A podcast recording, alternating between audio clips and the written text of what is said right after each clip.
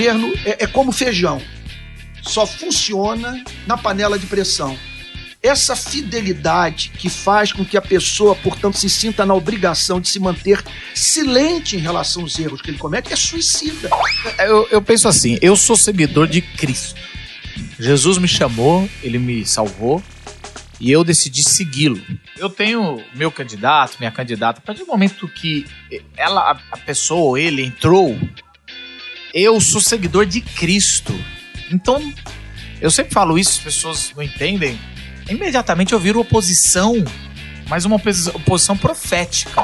O evangelho, aparentemente, para esse grupo enorme de pessoas que está falando aqui, tá de joelhos para uma ideologia, o que é inaceitável, porque Sim. o evangelho a ele traz cativo todo o pensamento.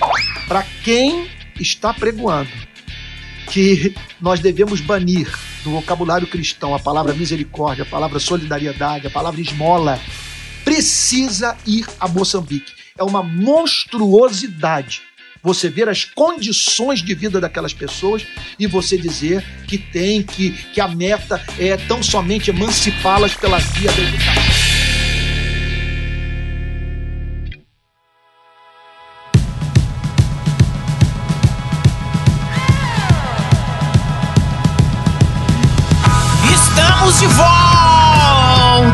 Mais uma vez de novo. É guerra! Aqui é Marcos Botelho, diretamente da gravação do Rock no Vale. Não sei quando isso está indo pro ar. Vamos falar da igreja em 2019, Glória o caos, as queimadas, a vida, a missão, juntamente com dois convidados. Um cara que sempre está comigo aqui do lado. Oi, pessoal, Simval Júnior aqui de novo, falando aqui do Rock no Vale com os nossos convidados. É, na verdade agora é um só que a gente tirou aqui, puxou pro lado antes dele fazer a palestra dele. Um cara especial, um, um pastorzão do nosso coração, alguém que faz missões urbanas há anos, alguém envolvido com política, alguém envolvido com causas sociais e missões. Antônio Carlos Costa, mais conhecido como ACC. Olá, galera, que honra estar aqui com vocês e espero que tenhamos um momento assim muito especial que faça você sonhar, porque a vida é dura, curta e incerta e nós temos que aproveitar as oportunidades que Deus nos dá para servir. Antônio Carlos Costa vai rasgar o verbo aqui com a gente. A gente vai fazer qualquer tipo de pergunta sem medo da resposta depois da vinheta. Está no ar. Cultura.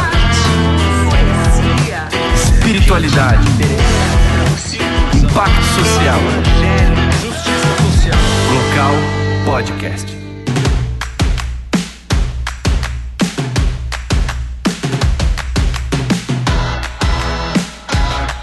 Bom, bom, bom. Seu Antônio, vem cá. A gente tá no meio assim só para a gente identificar o nosso público, mas a gente tá no meio de, das queimadas. Eu queria que você fizesse um panorama rápido pra gente começar esse papo, como é que você tá vendo o Brasil hoje? O Brasil hoje, depois eu quero perguntar sobre a igreja, mas primeiro o Brasil agora, é, final de agosto, Brasil 2019. Olha, eu me sinto num trem sem maquinista, num ônibus sem motorista. Você olha para quem ocupa o mais alto posto da República e não vê projeto de nação, não vê direção não vê exemplo. Continua usando de truculência, de uma estupidez injustificável, insultando pessoas e tudo isso associado ao movimento evangélico, pior do que tudo, ao cristianismo, ao próprio evangelho, eh, de modo que hoje nós estamos diante de um, de um desafio missionário, que é o de alcançar os milhões de brasileiros que estão escandalizados com apoio efusivo da igreja e acrítico ao presidente da República. E em conexão a isso, a confusão estabelecida na cabeça do povo brasileiro, porque que significa o evangelho para o brasileiro em razão do discurso da igreja, do que está sendo comunicado, das pautas que a igreja, a igreja está endossando. Cabe tudo. O próprio sentido da palavra evangélico é, hoje é de difícil definição. Cabe tudo também. Portanto, eu penso que a igreja deveria se adiantar aos fatos.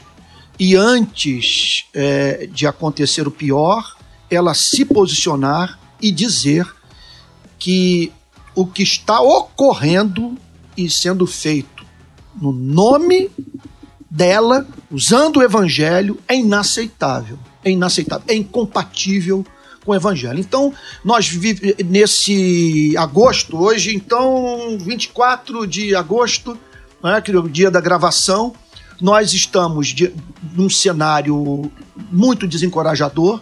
São 50 milhões de brasileiros sem nenhuma, nenhum amparo social. Isso é gravíssimo. Sem assistência médica, sem, sem, sem futuro, sem perspectiva de vida, correndo o risco, portanto, de cair no desemprego e fora os 14 13 milhões de 13 desempregados. é, isso. 13 a 14 é, milhões. 13 a 14, a 14 milhões de desempregados. Ah, Aí eu vou fazer uma pergunta aqui.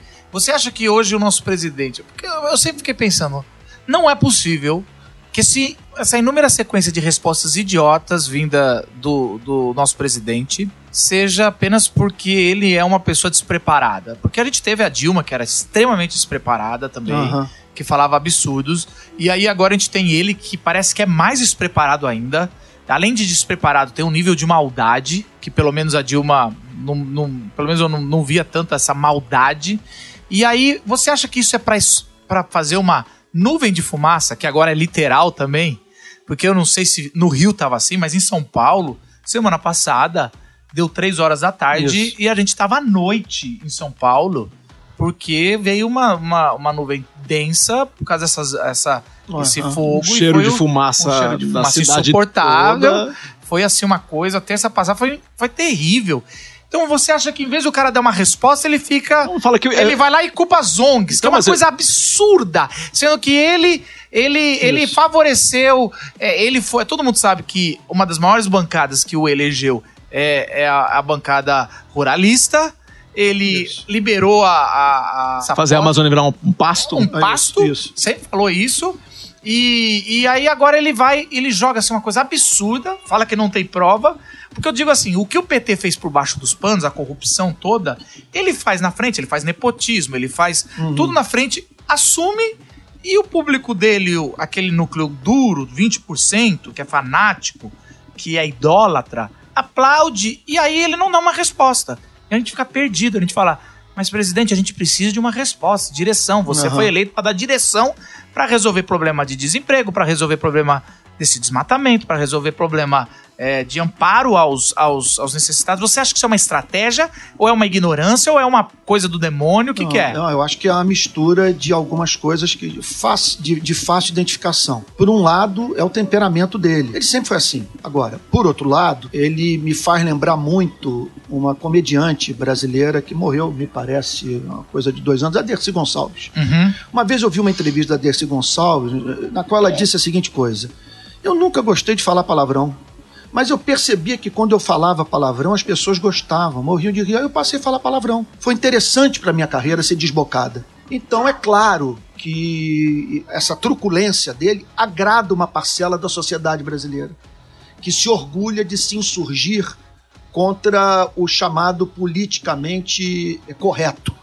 Então, que em nome da sinceridade, em nome da liberdade de expressão, em nome de um cerceamento do que se pensa, do que se acredita supostamente, a pessoa se sente no direito de ser estúpida, De falar quase tudo de ser mal educada, porque sem o que nem está pensar. acontecendo hoje Parece que não Olha, pensou, né? Nesse exato momento, agora, 24 de agosto de 2019, nós temos um presidente da República com graves problemas com o setor agro- agropecuário, que deve estar desesperado, porque, em razão das declarações dele referente à- à- à queima de- de- da floresta amazônica, não é que a, a- a mata inteira está em, em chamas, mas há focos de incêndio que chamaram a atenção da NASA. Nós temos fotos de satélite, e isso num contexto em que ele ignorou os relatórios enviados por Instituto de Pesquisa é, é, é, de reconhecimento internacional Aqui das. ONGs que atuam. Ele, em primeiro lugar, ele negou, depois atribuiu às ONGs os os incêndios, que é uma coisa.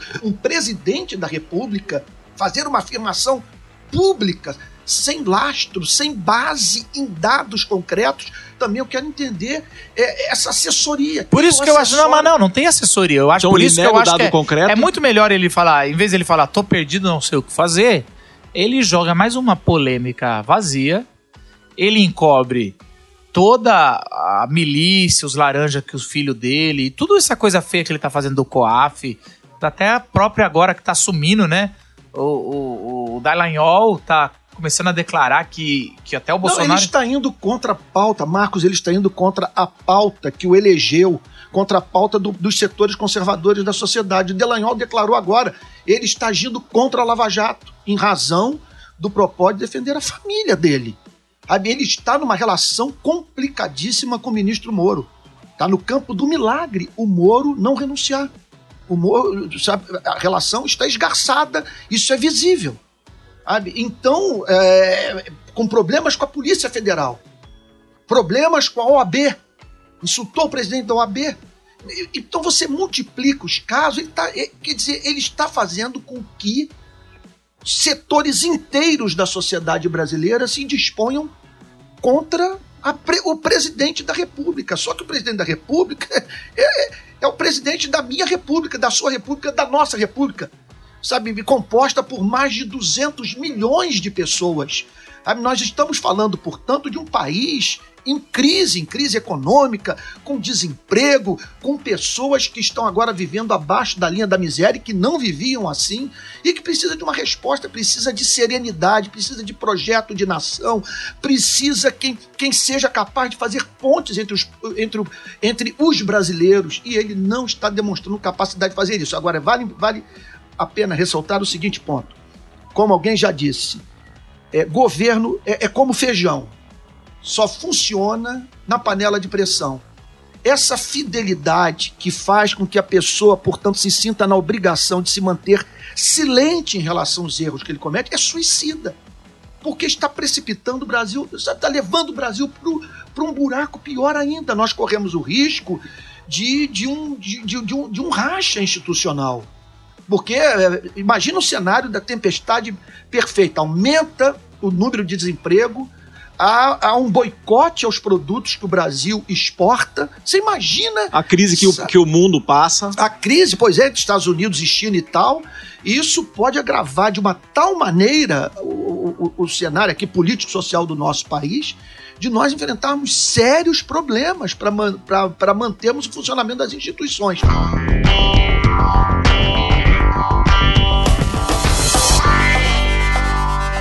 Agora entenda, você que está nos ouvindo hoje, talvez você esteja dizendo, pô, os caras se- se- ele- eles, quer dizer, estão se dedic- estão dedicando o programa inteiro para bater no pro- do presidente da República. Não é bater no presidente da República. Nós não estamos aqui querendo defender alguma coisa em razão do fato de termos um histórico. Na verdade, é essa, não estamos falando nada novo. Nós temos realmente um histórico de críticas ao apoio acrítico, efusivo institucional da igreja A desse candidato. qualquer político também. Não, mas é né? isso que eu acho que é legal. O pessoal bate. Mas, cara, até 2014, eu lembro, a gente, nossa caminhada já vem de um bom tempo, Antônio Carlos. E a gente vem, vi você no Rio de Paz, batendo muito no PT. Mas muito muito nesse. Desde a época. Você já denunciava a- essa eleição da Copa do Mundo, que tá soltando agora da, da Olimpíada. Aham. Ainda não chegou na Copa do Mundo, mas também foi roubada. Uhum. A Copa do Mundo, a, tô falando não, não a Copa em si, a eleição do Brasil, Uhum. a eleição da Olimpíada, o gasto, a super gasto que a gente teve com é, os estádios, a gente tudo teve tudo isso. Isso, isso. E eu lembro direitinho de você indo lá em- é, na Europa fazer a live. Manifestação em As pessoas lá. acusando, nossa, o Antônio Carlos Costa, o Rio de Paz, tá difamando o Brasil lá fora. E, ah, não quer trazer a festa das nações, da, Aham. da Copa pro Brasil. Ou, ah, não é a favor de um governo que é do povo. Você batia sempre no PT. Uhum. E agora você é de esquerda porque bate no coisa. Mesma Bolsonaro. coisa sou eu. Eu fui a favor do impeachment da Dilma. o pessoal não, não, não lembra dessas coisas. Mesmo sabendo que era um impeachment, é muito mais quase como aquele negócio do imposto. Eu sei que é, eu era a favor, era da cassação da chapa. Foi, velho. Eu era fa- esse, Esse era, foi o movimento Esse era o nosso fazendo, movimento, né? a cassação da chapa. Aham. Como não, não saiu, Falei, então tira, vamos ver o que dá. E aí foi muito pior com o Temer.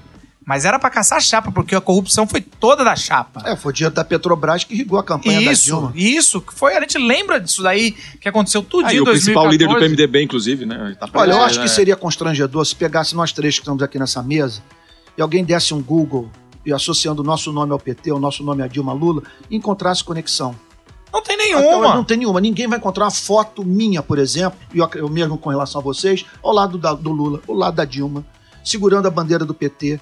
Sabe? Eu, durante todo o governo PT, eu fiz manifestação, inclusive manifestação na esplanada dos ministérios, manifestação em frente ao Palácio do Planalto. Dá um Google aí no meu nome, Antônio Carlos Costa Dilma Rousseff. Você vai ver uma carta que eu escrevi, uma carta aberta, quando a Dilma ganhou a eleição pela segunda vez, fazendo cobranças e criticando o governo em razão de uma série de erros cometidos, como não ter um plano nacional de redução de homicídio, sabe? De você E chega, chega a ser ridículo a gente ter que voltar, porque fica. São duas coisas que o, o- a maioria, pelo menos uma parte dos crentes fala. A primeira é essa, você fala isso, mas você não falava antes. Não falava antes porque você tem uma memória curta.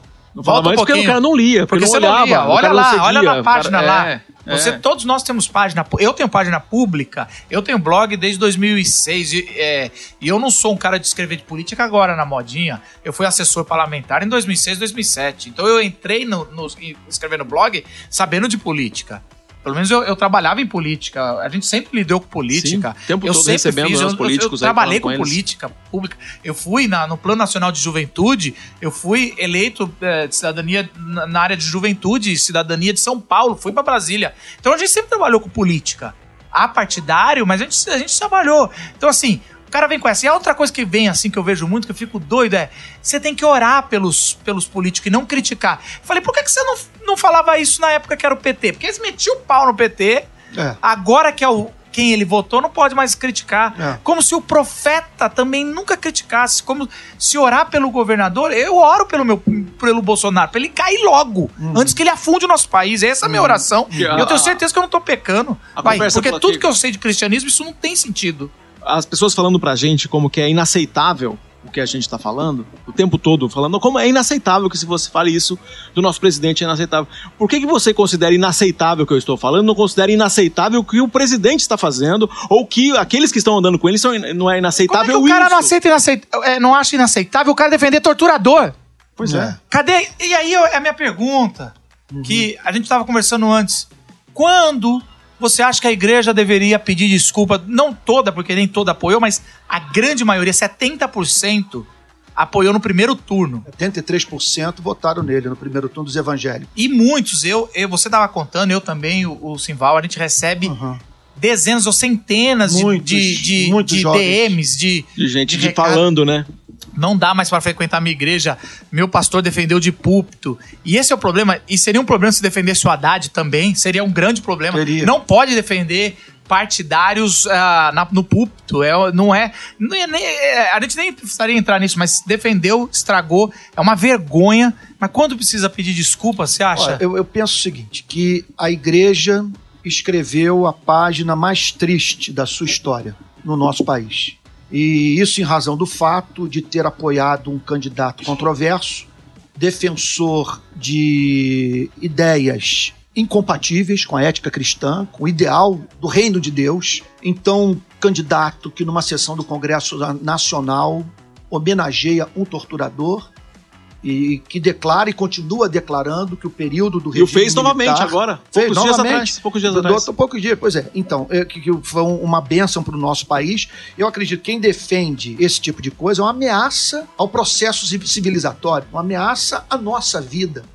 Ele acredita naquilo que. nem, nem, hoje- estamos, nem estamos falando de cristianismo. Aham. Estamos falando de, de processo civili- civilizatório, Isso, certo? Você está falando. Nem estamos falando de um, de um cristão, um seguidor de Jesus Cristo, que foi torturado injustamente, que, que do primeiro século que os cristãos foram torturados e que depois comete o erro nas cruzadas de torturar. Nem é isso, a gente tá falando só sobre ser humano, né? Não, sem dúvida. O, o problema é que é, é- é uma fidelidade que não faz sentido. Eu vou me manter fiel a um presidente que diz apoiar o cristianismo, que se diz cristão, um presidente que defende supostamente algumas pautas da, da moral uh, da igreja evangélica brasileira e que, contudo, tem um comportamento público que causa perplexidade até mesmo nos não cristãos, porque é, é, envolve ataques desferidos contra valores que são compartilhados pelo mundo livre. Portanto, a igreja perde oportunidade de se redimir do erro que cometeu ao dar o apoio a crítico efusivo institucional, quando agora, no exato momento em que o presidente, em oito meses de mandato, comete uma série de absurdos que estão aprofundando a crise que o país está enfrentando já há alguns anos, a igreja se cala, mostrando-se, portanto, mais fiel a ele do que fiel ao cristianismo, do que fiel a Deus, do que fiel a Cristo, e, portanto, aguardando as coisas se tornarem mais graves para ela finalmente vir a público e reconhecer o erro. Aí, quando já será muito tarde, esse é o momento agora da igreja se redimir. A igreja precisa entender que está diante de três problemas graves. Problema número um: a quantidade de jovens que não consegue mais se imaginar dentro de igreja evangélica em razão do fato de não terem sido respeitados em suas igrejas ao a igreja dar o apoio incondicional institucional ao candidato. Jair Bolsonaro. Isso a gente vê. Segundo isso, lugar. Isso, A que gente você ouve tá o tempo falando, todo. Isso é o Isso tempo que eu tô, todo. tô falando, a gente faz missões urbanas. A nossa e- experiência na Glocal. na Glocal, a gente vê isso demais. Não piso mais em igreja. Eu era. Tava em igreja, não vê. Não, eu vou pregar por aí, os jovens, eu estou vivendo isso no país inteiro. Quando eu chego no templo, é jovem correndo, me abraçando, começando a chorar. Isso, igreja falar, histórica, "Você, man- presbiteriana, batista. Isso, todas não é as só, não é só pentecostal, E não. o que eu ouço é você me ajudou a recobrar a sanidade mental. Pensei que eu havia enlouquecido, porque todos indo numa direção e eu dizendo eu não concordo com isso. Então a igreja está diante desse fato. O que fazer com esses que. Esse é o número um, você falou três. Três. O segundo lugar é como redefinir o evangelho para o brasileiro. Como fazer com que o brasileiro compreenda a mensagem clara do evangelho, bem como as suas implicações morais. Porque hoje, para o brasileiro, para milhões de brasileiros, é pauta do evangelho você botar uma arma de fogo na cintura de cada cidadão brasileiro. É. Que isso é uma coisa que o cristianismo endossa, que o cristianismo endossa a tortura, que o cristianismo endossa a supressão de liberdades democráticas. Esse é um problema então. O qual é o significado do evangelho? Hoje é uma grande confusão na cabeça do povo brasileiro. E terceiro e último lugar, é como alcançar os não cristãos que não se imaginam mais dentro de uma igreja em razão do apoio que a igreja deu e continua dando ao Jair Bolsonaro. É muito evidente é que a igreja caiu num laço. O antipetismo fez com que a igreja negociasse o compromisso com o evangelho, o zelo pela consciência daquele que ainda não conhece a Cristo. De maneira que a igreja banalizou dois valores que não se negociam, que são os principais vetores da atividade missionária da igreja: defender o evangelho e fazer com que não cristãos se afeiçoem por Cristo. Mas não cristãos não se afeiçoarão, não se afeiçoarão com Cristo se não se afeiçoarem por aqueles que proclamam a Cristo. E quando nós pregamos a Cristo de modo odioso, quando nós temos um comportamento que causa escândalo, repulso, é aquilo lá da carne sacrificada ao ídolo, sobre a qual o, sobre o que o apóstolo Paulo fala. Nós não nos abstivemos de do comportamento escandaloso, movidos por, um, por uma revolta, movidos por uma ira, por um desejo, em, em- em certa parte, eh, justo por mudança, que o PT é responsável pelo que nós estamos enfrentando hoje. Sim, o PT ele é elegeu, responsável. ele elegeu Jair Bolsonaro. Eu não, eu não faço, eh, eu sou oposição ao Bolsonaro, é claro, em razão de tudo que ele defende. É, é, embora espero que ele passe por um arrependimento, que ele se converta, que ele mude de ideia e que o governo dele seja um sucesso, mas com as ideias que ele defende, com esse comportamento, enquanto ele não se arrepender, não há como, não há como defendê-lo. Temo a Deus. E o PT, então, me juntar ao PT para fazer oposição a ele, inimaginável, enquanto o PT não se arrepender do que fez.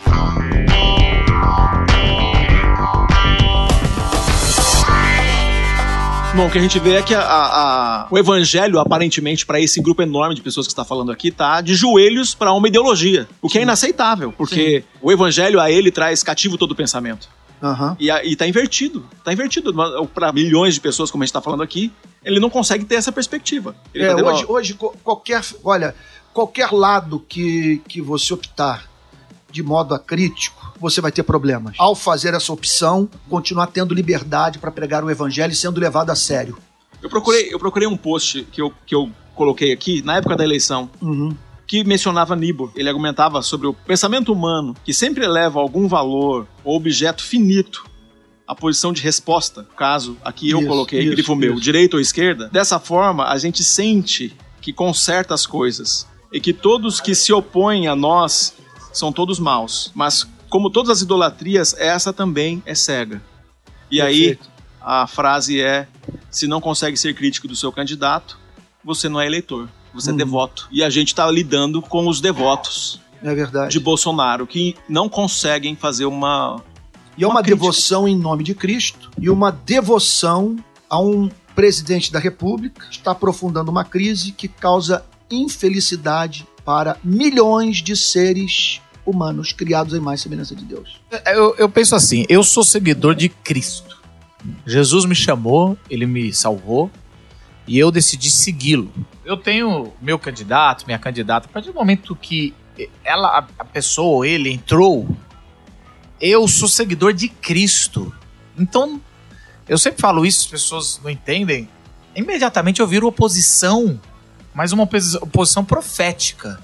No sentido, não oposição essa. É porque a gente pensa em oposição brasileira, essa oposição sacana que trava a pauta, que não sabe dialogar, que quer derrubar. Mas uma oposição saudável é aquela oposição que está fiscalizando o tempo todo para ver se a pessoa está cumprindo o que prometeu que é capaz de reconhecer o positivo e ali. que né, tá reco reconhecer o positivo, às vezes bater palma, e eu, eu, eu bato palma, por exemplo, uma coisa que o Bolsonaro conseguiu fazer, que ninguém conseguiu fazer, nem o PT, nem o PSDB há anos atrás, foi conseguir articular, mesmo que não seja o ideal, e isso aí nem vale a pena entrar, é, é a reforma que a gente precisava fazer, agora a previdenciação ia quebrar mais ainda o país, ele fez, e não... Ah, mas ah, ele comprou parlamentar, isso aí é uma outra coisa, mas ele conseguiu uma articulação, porque não, sei nem se foi ele que conseguiu, ou se o Brasil já estava num ponto tão grande, mas eu, eu nenhuma vez eu, eu, eu fiquei batendo, não é essa pauta, você pode ver, coisa que você vai ver no outro já, não, é absurdo, não, não tô nessa,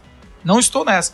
Agora, realmente não dá, é tanto anticristianismo, é tanta anti, anti o valor que a gente prega. E é interessante, porque por um lado, economicamente, é um esquizofrenismo que, que beira a ignorância, porque é, quando ele bota, ele tem os, os dois, as duas âncoras do seu do seu, para não ser totalmente ignorante esse governo, ele pegou duas âncoras que são âncoras que teoricamente ia sustentar ele ali para conseguir eh, juntar mais do que aquele núcleo grosso que eu chamo de 20%. Que Núcleo duro. um, o, é o núcleo, o núcleo duro, né? Que é um é o, o- o ex-juiz, né? O Guedes e o Moro. o Guedes e o Moro. Então o Moro tá totalmente fraco, é o que você falou. O Moro começou a sofrer. O Moro ia sofrer, o Moro é mais político do que a gente pensava. O Moro, esse vazamento, esse, o vaza-jato já deu uma enfraquecida nele. O- se o Moro começar a ir a favor da- do, do COAF e tudo mais, agora aí o Bolsonaro vai atacá-lo mesmo. Mas o Guedes, ele é totalmente a favor do Estado menor. Mas o jeito que o Bolsonaro ataca a- as instituições não governamentais parece que é só o Estado inchado que pode ter alguma legitimidade. Um Estado inchado feito por. liderado por ele. Porque quando era do PT não dava. Mas por ele vale. Então olha só como é que é esquizofrênico. Por um lado ele quer é, é, estatizar tudo. Mas por outro lado, ele demoniza todo mundo que não que quer fazer alguma coisa social, ou, ou fazer social no sentido da sociedade, sem o Estado, no sentido de uma ONG não governamental, que o Estado não que o Estado não pode ficar enchendo tanto o saco, mas ele, ele demoniza para dar mais poder pro Estado aonde ele manda. Olha como é que é esquizofrênico isso. E agora, Marcos, eu fico imaginando nesse momento um ouvinte do, do seu podcast pensando na seguinte coisa: Cara, por que, que esses três homens não pregam o evangelho Tão descon, tão Esse cara já desligou, desperdiçando esse uma- cara já desligou Mas o podcast. Ele, ele precisa entender o seguinte: que ao nos posicionarmos contra, ainda que numa crítica ou outra nós estejamos sendo ácidos demais, ainda que talvez nós é, é, est- est- estejamos faltando com assimetria, com estejamos é, é, violando princípios. Sabe, falando de uma forma por demais apaixonada, ainda que nós estejamos aparentemente nos tornamos, tornando monotemáticos, hoje, nós estamos dando direito para qualquer jovem, qualquer escola pública, qualquer universidade, dizer em sala de aula: o voto evangélico não foi unânime, não houve homogeneidade. Isso eu acho de um valor que não tem tamanho, porque a conta vai ser alta, a conta que a igreja terá que pagar, se esse governo naufragar. Hoje a conta já está Já está alta, já né? está- pois é, é um horror, porque a perda da credibilidade, setores inteiros da sociedade brasileira é, estão surdos à voz da igreja, simplesmente ignoram a igreja. Agora, se as coisas piorarem, a conta vai ser alta, porque está esse selo hoje sobre a igreja. A igreja elegeu esse presidente da república. Então, hoje, é- é- lá na frente, quando essa coisa desandar, nós teremos jovens em condição de dizer: houve vozes que foram contrárias. Nós podemos, inclusive, dar os nomes daqueles que se levantaram, as igrejas e tal, eu sei que são poucas, mas houve quem fizesse. Não, e vamos lembrar, e toda vez que a gente faz isso, aqui são três pastores de igreja local. Estamos nesse exato momento fazendo missões. Poderíamos estar em casa com nossos filhos Nossa que família. precisam da gente. Estamos abrindo quantas vezes a gente chega em casa, às vezes com crise em casa, porque a gente está fazendo missões. Você tá aqui pregando, eu estamos aqui organizando. Não tô assim só batendo no pé. Estamos em missões. A gente não é um. Estamos ali sentado, fazendo, ambiente de não mobilização. nada. O Rock no Vale é um ambiente de de mobilização. mobilização para mudar Brasil. Ah, outra A coisa. gente tá aqui, a gente tá aqui com o SP Invisível, a gente tá aqui Com a com, a passarela, que é uma menina que moda, faz passarela da passarela da moto que entra em presídio pra dar dignidade. A gente tá aqui Aceleradora com a Glocal. aceleradora Glocal. A gente tá aqui com, a, com, a, com a- todos os movimentos estudantis, ABU, CRUA e, e O Expresso Ação, e, que é a organização que que ele é diretor. Então a gente tá aqui com, com essa mobilização. E aí outra coisa, toda vez que a gente fala isso, eu não sei quanto você, Antônio Carlos, mas eu O te Rio de garanto, Paz, né? o Rio de Paz. A gente perde gente na nossa igreja, às vezes, que não entendem, que deveriam entender, pô, é o meu pastor, ele vou pelo menos dar um voto de confiança. A gente perde gente dentro de casa e perde, às vezes, apoio financeiro. Sim. É isso. Não, não, não, não, não estamos. Marcos, não, é, isso- não é só uma critiquinha. Porque às vezes o cara vai lá e é um hater e faz uma critiquinha. Não, não. Desde que a gente. come- Eu falei, cara, eu não posso me calar. Eu, eu, eu cheguei a me isolar. Falei, eu não vou ficar porque tem um. Parece que tem robôs. Que, cara, eu posto uma Tem, coisa. tem robô, tem, é- tem é- gente é paga, muita. tem gente infiltrada no meio evangélico, tem gente que nos monitora. E o que você está falando é uma coisa importante, porque olha, nas horas em que nos depararmos com alguém defendendo alguma coisa, nós temos que, é importante fazer uma pergunta: para quem que essa pessoa está trabalhando? Agora pense no nosso caso. Eu creio que eu vou dizer a meu respeito, eu posso dizer a respeito de vocês. Qual é o nosso lucro? No meu caso, vê se você se identifica o que eu vou lhes dizer. Eu não estou sendo mais convidado para pregar em igrejas em setores inteiros do protestantismo brasileiro. Meus livros não estão sendo mais vendidos para setores inteiros do protestantismo brasileiro. É. Eu estou sendo insultado nas redes sociais, perseguido, portas estão se fechando, e eu quero que me mostrem. Amigos, amigos estão deixando Amigos de conversar com a falar, gente. param de falar, conversar. Pessoas, os prejuízos, porque veja só, se eu estivesse. Antônio Carlos, eu tava preocupado- com um amigo essa semana e ele falou. E a gente tava conversando, e eu não vou falar, mas falou: ah, o Antônio Carlos não dá mais pra convidar. Falei, como não dá? Ele vou estar com ele esse fim de semana. Ele falou: ah, não dá mais. Falei, ah, mano, eu convido. Pra mim é voz profética. Mas- mas- Falou sobre. convidar porque eu quero que pegue um trecho de pregação minha que me, que me mostre eu pregando heresia. Tanto é que não circula nas redes sociais trechos meus de pregações minhas que pessoas editaram e mostrando eu falando mais neira. Não tem foto minha com Dilma, não tem foto minha com Lula, não há evidência nenhuma. que- Eu quero que alguém me prove que eu sou comunista. É o que estão dizendo por aí. E quanto ao marxismo, Mas não, tem- te- as pessoas têm que resolver uma questão. Quanto do marxismo uma pessoa precisa acreditar para ser considerada marxista? Ora, eu não acredito em, em alguns dos fundamentos principais do Você marxismo. sabe que frases Agora, de Jesus, se, se o cara não, esquece, não leu a Bíblia direito, for soltado assim, ele seria chamado de comunista. Olha, se a gente tivesse de olho no mercado. Certeza. Olha, querido ouvinte, você que está nos ouvindo, se nós estivéssemos de olho em lucro, de olho no mercado, nós estaríamos hoje pensando nos 73% dos evangélicos que votaram no Bolsonaro Aliás, no primeiro Esse seria o turno. foco, esse seria o foco. No Aliás, eu, turno, eu digo mais, tomando- Antônio. Antônio, não sei você. Mas se eu tivesse puxado o saco do, do, do, do Bolsonaro e você, você teria um carguinho nesse governo. Como muitos colegas têm. Eu me recuso.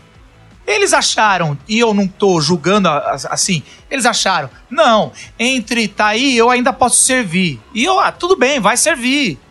Eu acho que não dá pra servir. Não dá. O melhor jeito de eu servir o meu país é ser voz profética. Agora, a questão é mais do que política, é mais do que amor pela república, pela democracia, é amor pelo evangelho.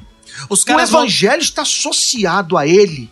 E ele, e, ele defende o que é contrário ao espírito do evangelho. Isso precisa ser dito, gente. Não, e, e alguns dos evangélicos não têm amor por ele, mas tem um ódio tão grande antipetista que é maior do que o amor pelo evangelho.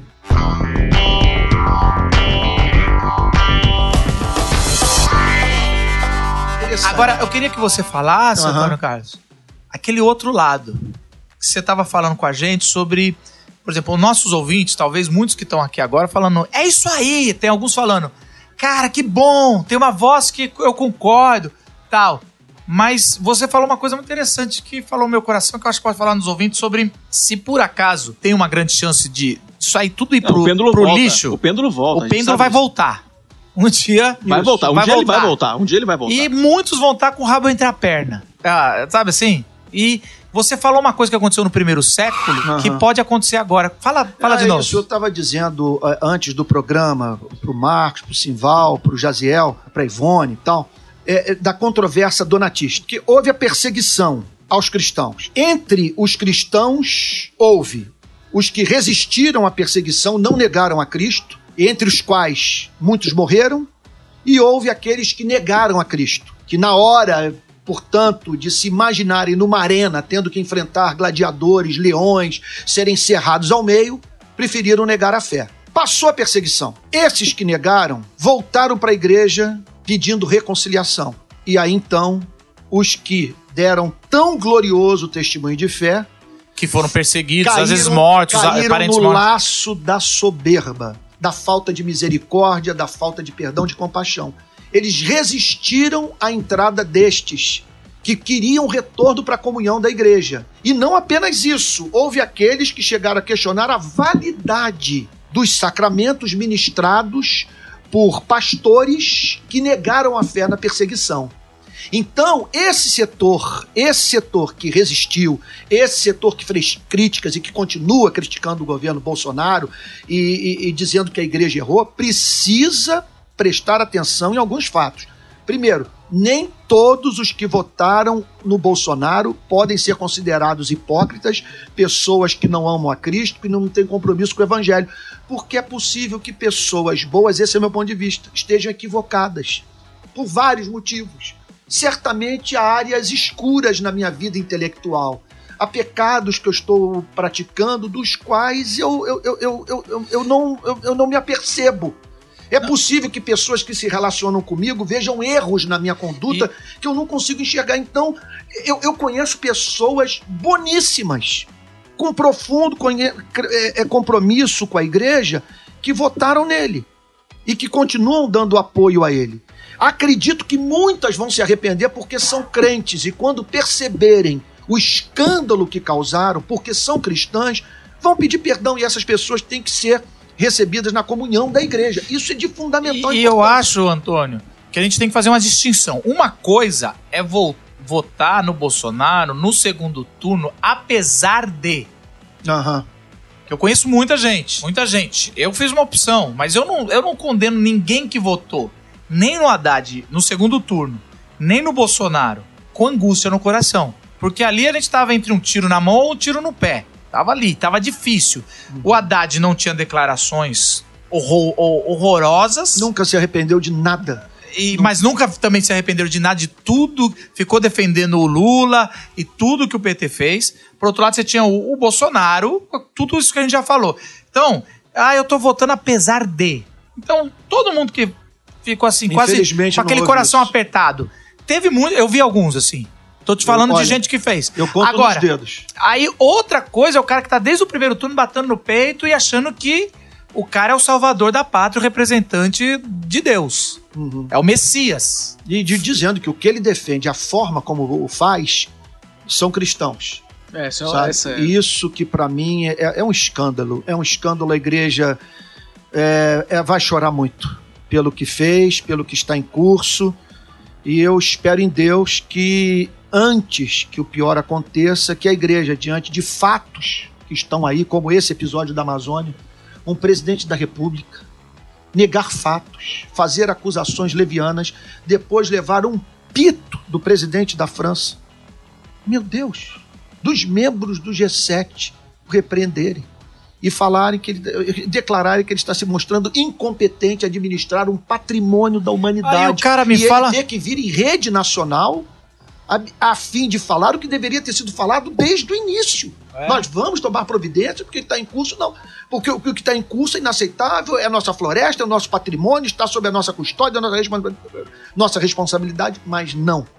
E me parece que isso aí é sintomático de uma forma de gerir mesmo a República, de conduzir as coisas. Ele se aferrou a algumas ideias e não há quem o demova do que ele pensa, um comportamento obstinado. Aqui nós estamos fazendo uma defesa do evangelho, nós estamos falando que tem cristãos que divergem, nós estamos dizendo que o evangelho é mais importante que o antipetismo, nós estamos declarando que a igreja tem que exercer o ministério profético e quem teve o encontro com Cristo não pode ter nenhuma relação acrítica com o governo, seja qual for, e que nós somos uns perturbados, porque o evangelho nos perturba, uma vez que nos apresenta um ideal de vida que nenhum governo consegue alcançar. Eu não vejo como um cristão olhar para seja qual for o governo e dizer o seguinte: eu não tenho que criticar. É o fim do mundo. E essa é a situação mais cômoda para a classe governante, porque tudo que ela quer é uma torcida que sabe diga que sim a tudo aplaude. que ele faz. Isso, isso aí, pronto, desandou tudo, acabou a república.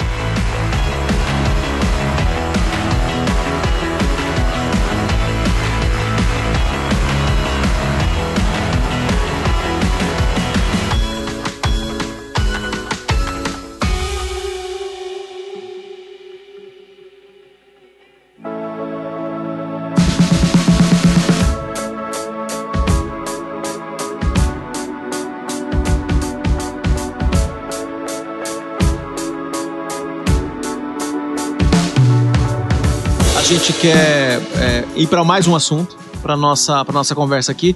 É, a, a gente tem acompanhado nas redes sociais e porque a gente tem um amigo trabalhando com você num- numa causa Aham. que é tão, tão importante, tão, tão profunda da miséria que está fora daqui do nosso país também, a miséria que, que faz os nossos irmãos africanos, de Moçambique espe- especificamente, sofrerem.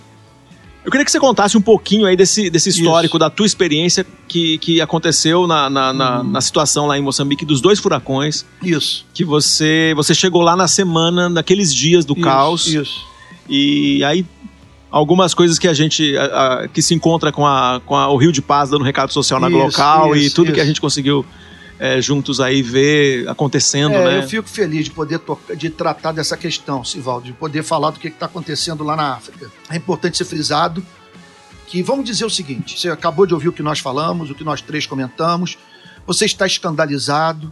Bom, vamos dizer o seguinte: que eu seja um louco, mas não é uma loucura generalizada. Olha, eu subscrevo a confissão de Westminster, eu sou reformado, eu creio na inspiração da Bíblia. Amanhã, domingo, dia 25 de agosto, eu estarei recebendo 40 novos membros da minha igreja.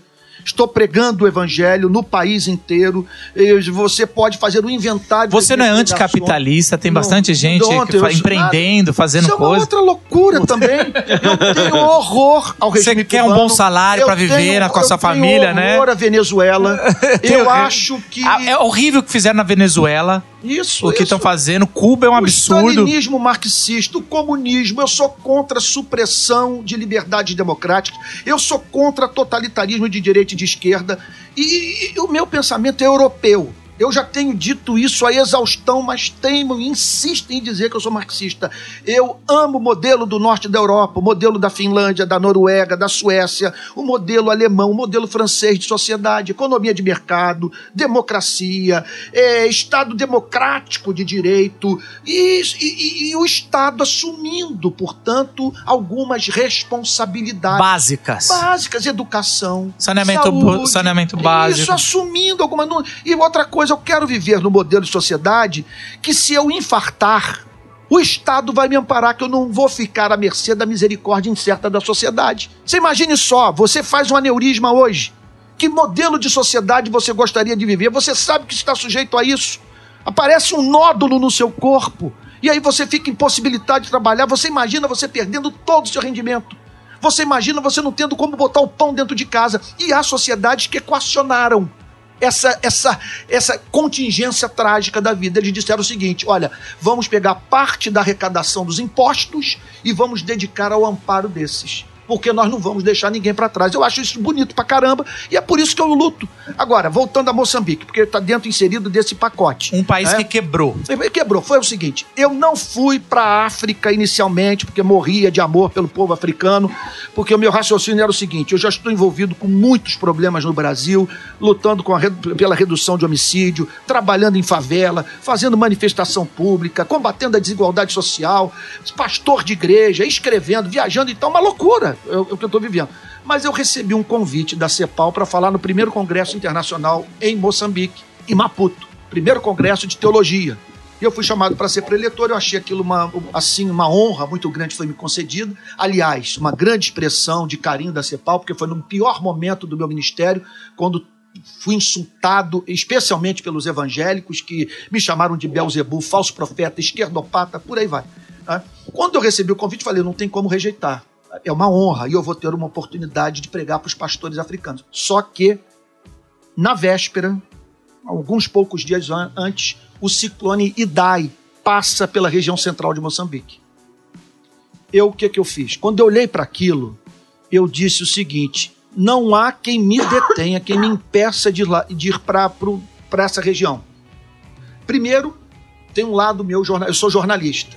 Eu tenho fome e sede de notícia, de tornar público o que as pessoas não conhecem, que eu acho de, de, de relevância, de utilidade pública, sabe? Que eu, que eu acho importante para a sociedade.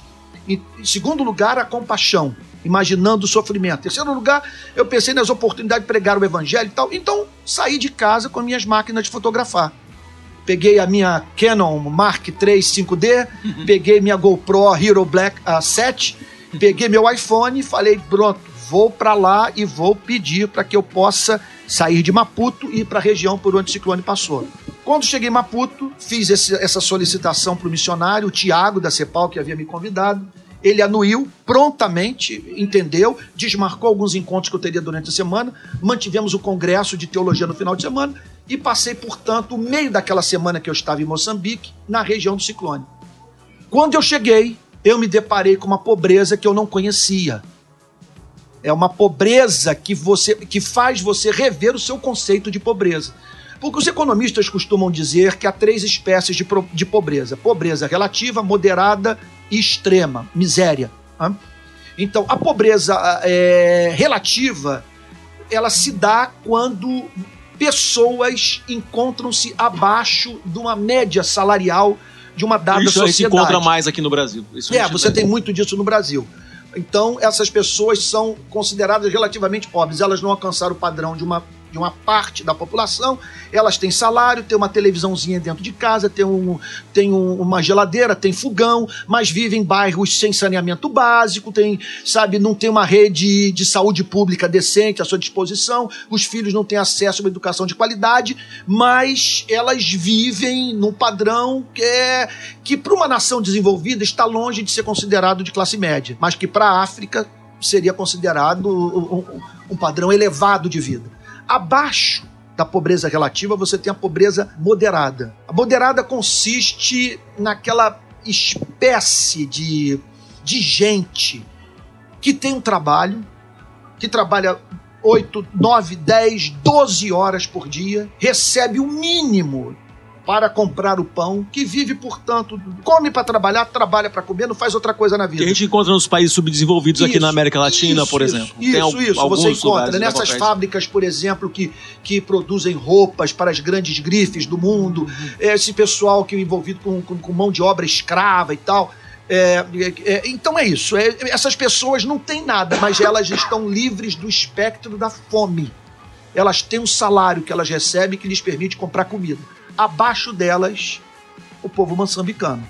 Abaixo delas, os que vivem em extrema miséria. Esses moram em choupanas, moram em aldeias que não têm acesso à eletricidade, não tem água encanada. Saneamento algum. Não tem nada. Você, elas são sujeitas a malária, por exemplo, a doenças infecciosas. Elas, por As exemplo, vacinas que nós conhecemos aí.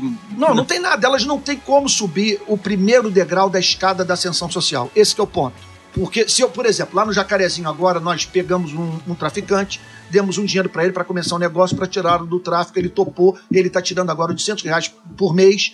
Com o negócio, nós criamos a produção é, é, gráfica de, de imagem né, da- Uhum. do negócio dele, montamos a barraca, demos um capital inicial para ele dar início ao comércio e ele montou uma barraquinha, está vendendo doces. Nós criamos a Doce Cabana. Ele está vendendo doces, está tirando o salário, largou o tráfico. Não é Dolce Cabana, é, É. Doce Cabana. É Doce Cabana.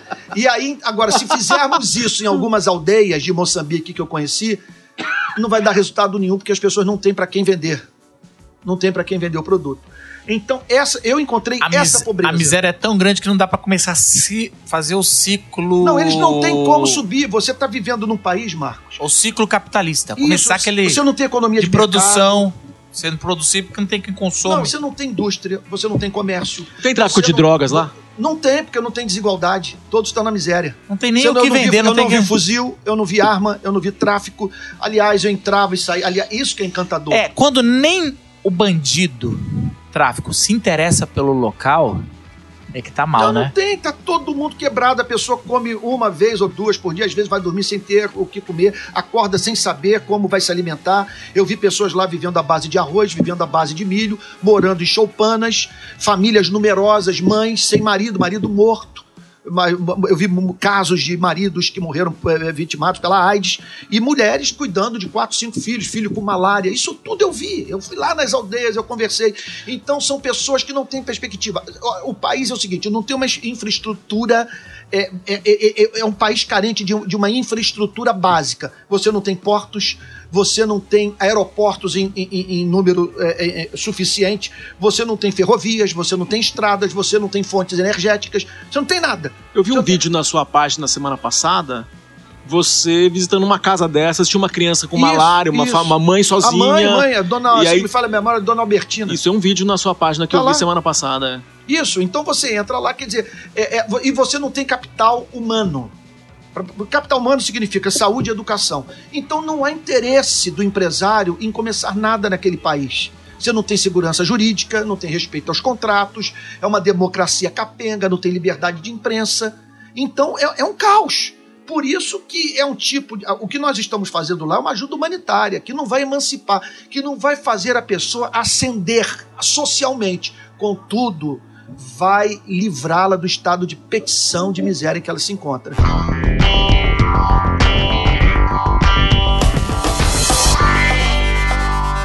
Ao chegar lá, ver a miséria chocado, eu comecei a fotografar.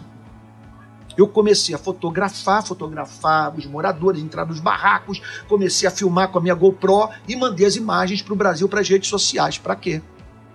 Começou a aparecer gente querendo contribuir e o dinheiro passou a entrar. Quando o dinheiro começou a entrar, eu falei: meu Deus, toquei na alma do brasileiro. Aquilo que eu apostava deu certo, que eu ia ser ouvido por pessoas generosas que moram no nosso país. E aí então o que, que aconteceu? Veio o sonho de construir casas para os desabrigados, que o ciclone passou, derrubou as casas, tirou as telhas. São barracos, barracos de, de, De barro. de barro, com graveto e às vezes choupanas de palha e tal. Então começamos a construir as casas. Nisso entrou o Tarek. Peguei um diretor executivo do Rio de Paz que trabalha na IBM, que é um- é uma cabeça privilegiada, e eles então deram uma arrumada no meu sonho que era de levar casa, e agora nós estamos construindo dezenas de casas, montamos uma fabriqueta de tijolo, que está tornando bem menos é, custosa né, a construção de casas. E agora já estamos pensando em apadrinhar pessoas para distribuição de cesta básica, de famílias que estão vivendo a realidade mesmo da, da, da, da fome, da, da, da, quer dizer, de, de dormir sem ter se alimentado adequadamente. E estamos pensando também em abrir poço artesiano. Porque nós vimos caso lá da pessoa ter que fazer dois quilômetros de caminho, em geral, mulher que faz isso. Faz dois quilômetros de caminhada e tal, para trazer água na cabeça e tal, e, e aquela. E aí, pô, aí, aí agora não consigo mais sair do país.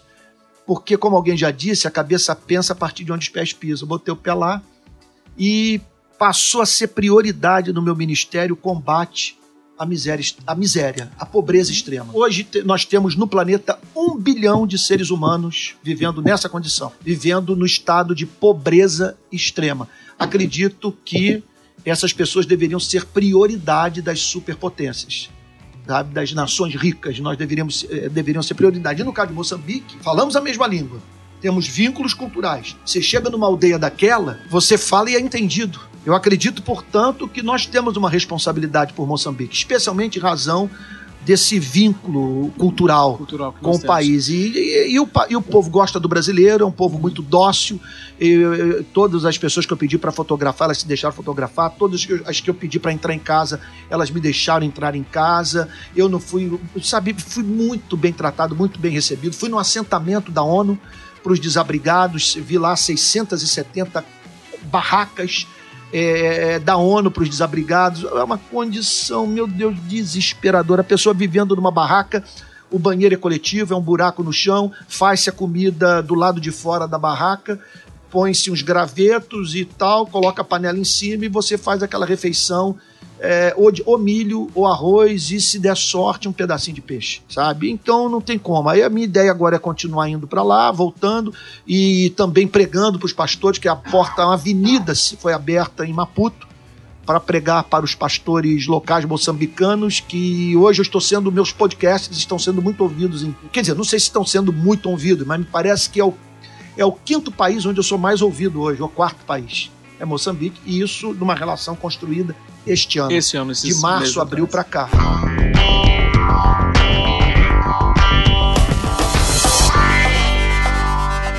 É, eu diria o seguinte: para quem está pregoando que nós devemos banir do vocabulário cristão a palavra misericórdia, a palavra solidariedade, a palavra esmola, precisa ir a Moçambique. É uma monstruosidade você ver as condições de vida daquelas pessoas e você dizer que tem que, que a meta é tão somente emancipá-las pela via da educação, do Não, trabalho. não, não, não. Nós estamos falando Mas você de pessoas acha- que não tem nada, você não tem economia de Mas, mercado, Antônio, você não tem emprego, você, não tem você, nada. você sub, assim, eu vi várias vezes você subir favelas e, e você ir para cantos do Rio, não tô nem falando norte ou nordeste. No Rio de Janeiro, eu já vi vídeos seus de, eu não sei se é extrema pobreza, mas é uma pobreza de, de saneamento básico do córrego. É a pobreza, eu, eu do- do chamaria do, do, do segundo degrau. É, Moçambique, eu vi mas o primeiro passava- degrau. É, mas mesmo assim, você vê o esgoto passando dentro do sim, barraco. sim, sim. eu sim. vi isso. Ratazana, isso Eu vi vi isso. tudo. Isso não é dignidade.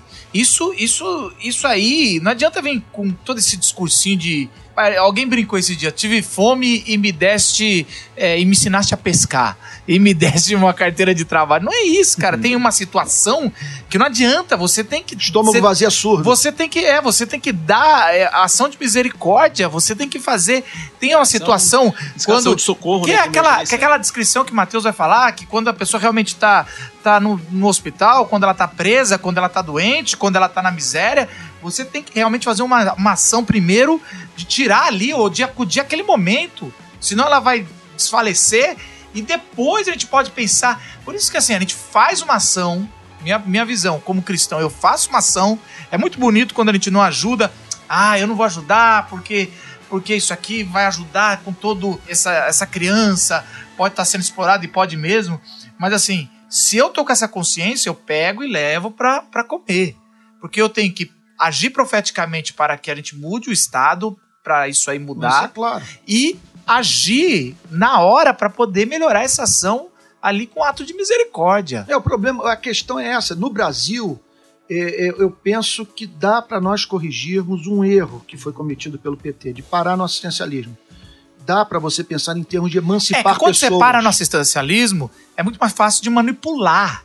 A pessoa fica totalmente dependente Mas nós não governo. podemos nos ou- esquecer que na primeira parte, da primeira fase do governo PT, eles, eles se depararam com um país no qual pessoas morriam de fome. Exatamente Milhões de isso. brasileiros vivendo sob o espectro da fome. Sabe? Crianças comendo barro. Você tem isso, tem vídeos sobre isso aí, isso é documentado. Esse foi um drama vivido. Por isso que, não, é por isso que eu tô falando. Depois de um Bolsa Família, você precisa tirá-lo, ter orgulho de sair Mas de um Bolsa isso- Família. Isso, mas agora, isso quando você tem é, ao lado do Cantagalo uma Ipanema, ao lado da Cidade de Deus uma Barra da Tijuca, ao lado de uma Rocinha um São Conrado, ao lado lá de Paraisópolis um Morumbi, onde você tem a miséria de um lado e a prosperidade, a economia de mercado e sabe e o comércio, indústria do outro. Mas quando você chega numa aldeia africana, você não tem nada. Não tem nada. Você não tem comércio, não tem nada. As pessoas estão ali simplesmente, absolutamente na dependência da compaixão humana. E somos seres Isso, humanos. isso não é assistencialismo. Isso não, não, sabe, isso não significa você tornar as pessoas viciadas em esmola. Isso é compaixão.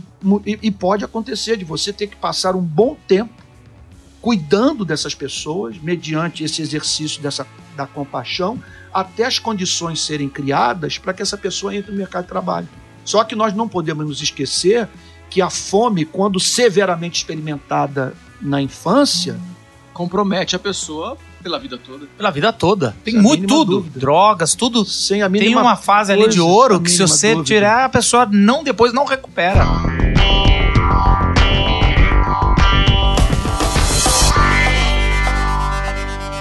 Foi muito bom bater esse papo, mas assim, essa juventude que tá nos ouvindo, a gente, só retomando aqui, eu acho que a gente tem que continuar sendo voz profética, não quer dizer que a gente tá jogando contra, o que a gente quer mesmo é que esse Brasil prospere, dê oportunidade a todos, que a gente saia dessa crise, que o nosso presidente se arrependa. Eu não quero que ele caia, eu quero que ele se arrependa, se ele não se arrepender, que ele caia. Eu torço pelo sucesso dele, mas desde que ele se arrependa É isso aí. e que E depois- e, e pare de associar a minha fé. Com Não, as atitudes Você deles. imagina o negócio. Você imagina o negócio. vamos, vamos parar para pensar. Pense aqui comigo. Olha só. O Deus, Nem- o Deus eterno, autoexistente, infinito, perfeito nos seus atributos, criador de Andrômeda da Via Láctea, o único ser autoexistente. Esse ser todo-poderoso, perfeito em todos os seus atributos, decide assumir a forma humana. Enviar o seu único filho para redimir a humanidade. O seu, o seu filho, o seu filho vem para um mundo em rebelião. Um mundo carente de depor as armas, um mundo que se insurgiu contra a autoridade do Criador. Um mundo no qual o ser humano faz guerra contra o ser humano. Um mundo no qual o homem é o lobo do homem. Esse Salvador vem para redimir a humanidade dos seus pecados e vem para ensinar a espécie humana a amar. Pelo amor de Deus, amigo, você que está escandalizado com o que nós estamos falando, é sério. Essa discussão aqui é evangelística. Eu estou dizendo o seguinte: o Pai enviou o seu Filho para desarmar os espíritos, para nos ensinar a amar. Um candidato à presidência da República, numa sessão do Congresso Nacional, diz ser favorável à tortura e, e- e- e celebra a memória de um torturador. E com sua candidatura associada ao Evangelho do Deus, do Criador de Andrômeda, que mandou Jesus Cristo para morrer pelos pecados de homens e mulheres que desaprenderam a amar. Do sujeito a tortura e a igreja aplaude. Gente, isso é revoltante. Eu não sei. Eu, eu- eu tenho pedido a Deus graça para moderar o tom de voz. Mas é o meu evangelho, não é a república, não é a democracia, que me são valores caros. Sinto Mas exatamente. agora o mesmo. é- é- eu estou falando de uma questão metafísica, eu estou falando do sentido da vida, eu estou falando da coisa mais linda do universo, que foi maculada. E, agora E essa quando, e, mensagem... e é, quando você fala seu evangelho, é o evangelho da Bíblia, né? A Ali que mensagem- tá ali há dois mil anos, gente morreu pra, A mensagem- pra trazer até nós. Marcos, você me perdoa te interromper, já interrompi tantas vezes aqui. Meu Deus, essa mensagem sendo associada a um sujeito capaz de declarar: Eu não te estupraria, sem se arrepender, Sem pedir perdão, sem pedir perdão. sem se pedir perdão, sem dizer sinto muito depois de batizado, chegar para ela publicamente e dizer: senhora me perdoe, na Bíblia, Jesus Cristo só disse que houve conversão quando uma pessoa para a qual ele pregou o evangelho declarou: se em alguma coisa tenho defraudado alguém, restituo quatro vezes mais e resolvo dar metade dos meus bens aos pobres. Não há conversão sem arrependimento. Não há arrependimento sem mudança de vida. E agora nós estamos diante de uma confusão, jovens evangélicos escandalizados, repito, milhões de, de não evangélicos que não conseguem se imaginar dentro da igreja em razão do que a igreja fez, e uma confusão qual é o significado do evangelho. Vai perguntar agora para os profissionais dos meios de comunicação, vai perguntar nas universidades, para os formadores de opinião, vai perguntar, não é apenas para a esquerda, aí- para a direita. pra gente- Porque tem conservadores que estão escandalizados. Mas aí que eu queria encerrar esse podcast para você dar uma mensagem direta para aquele jovem ou adulto que saiu da igreja e fala: Eu não volto mais, porque o meu pastor apoiou. Qual que é a sua mensagem aqui? A gente vai encerrar com essa, essa Essa mensagem. é uma boa questão. Essa mensagem. Olha, primeiro lugar. Não, não querendo a gente ser o salvador da pátria, nem passar a mão, porque o projeto de Deus é o projeto da igreja. Ah, e os seus líderes vão cometer erros, como cometeram na história. Mas a solução é sair e. Que, que- É, infelizmente, algumas dessas pessoas estão se sentindo perseguidas nas suas igrejas. Não tem espaço para elas. Elas reclamam que não conseguem respirar. Nós não podemos nos esquecer disso. Não é que elas estão em crise com a igreja apenas. A igreja está em crise com elas. Porque se você não fosse conservador de direita, você não pode ser cristão. Se você não fechar com a pauta do, do movimento republicano americano, você não é um verdadeiro servo de Deus. Sabe? Então isso precisa, isso precisa ser visto. Então diria para essas pessoas o seguinte: em primeiro lugar, que você não tem como dissociar o cristianismo da igreja. Porque o sonho de Deus é que os cristãos vivam em comunhão, a fim de que deem uma evidência sociológica da existência de Deus, da veracidade do cristianismo. E nós precisamos estar juntos. E nisto conhecerão-se que sois meus discípulos, se vocês tiverem amor uns pelos outros. Então não tem como. Cristianismo sem igreja, outro ponto que precisa ser levado em consideração. Jesus se manteve unido à igreja. Jesus caminhou com seus, com seus complicados, confusos, inconstantes discípulos e os amou até o fim.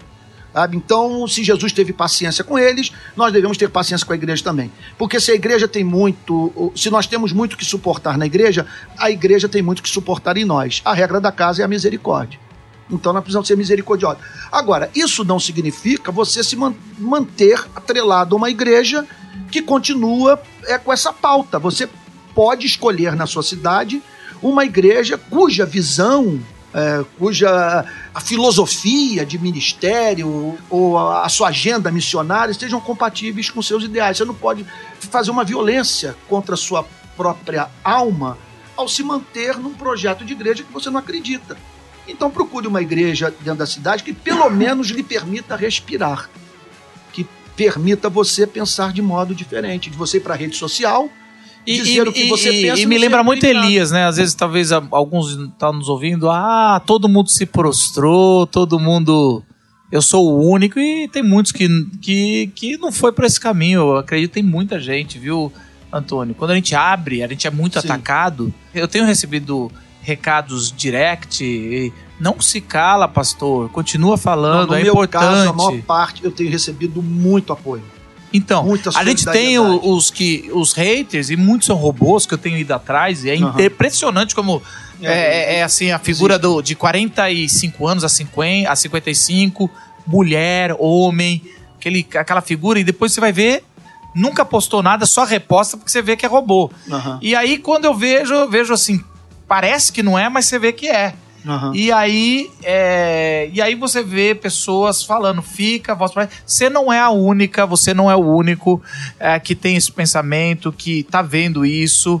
É, e vamos, eu gosto muito daquela sua palavra lá, que aconteceu no primeiro século e que é agora. Vamos agir com misericórdia quando as pessoas começarem a cair a ficha, porque eu já cometi erros, é, enganos, e, e não fica enfiando o dedo na cara. Aí eu te avisei, querendo dar simplesmente acolhe, fala, vem pra cá, vamos tentar corrigir esse erro. E, e porque não tem nada perdido. Eu acredito que sempre o evangelho sobreviveu. Coisas tão ruins e piores, cru- as cruzadas, sobreviveu a era das trevas, Aham. sobreviveu coisas que até os historiadores estão tentando mudar o nome para aliviar e não tem o que aliviar. E, e eu acredito que a, a, a igreja de Jesus Cristo, que tem misericórdia do nosso país, vai sobreviver, porque é de Cristo e o poder é do Cristo e ele vai permanecer apesar que a da cinza é fênix, é, uhum. é, não é fênix, é Cristo que ressurgiu das cinzas uhum. mesmo ao terceiro dia e ele, ele é, faz da morte a vida. Eu acredito nisso e acredito que no final das contas ele vai voltar a encontrar ainda a, a igreja dele e, e vai reinar. Eu só acho que no caso do Brasil esse ressurgimento não vai acontecer sem lágrimas. Ah, com certeza. Sem muita lágrima, sem muito arrependimento, sem muita confissão porque nós, sabe, nós fizemos pouco caso do evangelho. Essa que é a grande verdade. E acredito que Deus, esse Deus que não pune a todos os pecados de uma só vez, para que nós não nos esqueçamos que haverá um juízo final, esse Deus vai manifestar sua justa indignação na vida daqueles que nesses dias brincaram com o evangelho e estão em pecado. Os que perceberam que o barco está afundando e que, para não darem o braço a torcer, continuam mudos perante os descaminhos desse governo. Eu tenho para mim a palavra do momento é arrependimento, a fim de que essa igreja recobre sua credibilidade perante a opinião pública, apresente para a sociedade brasileira o real significado do evangelho e o Espírito Santo não seja mais entristecido. Amém. Muito obrigado, Antônio. Muito bom ter te recebido aqui nessa, Honra, nessa boa conversa. Valeu, Antônio. Valeu.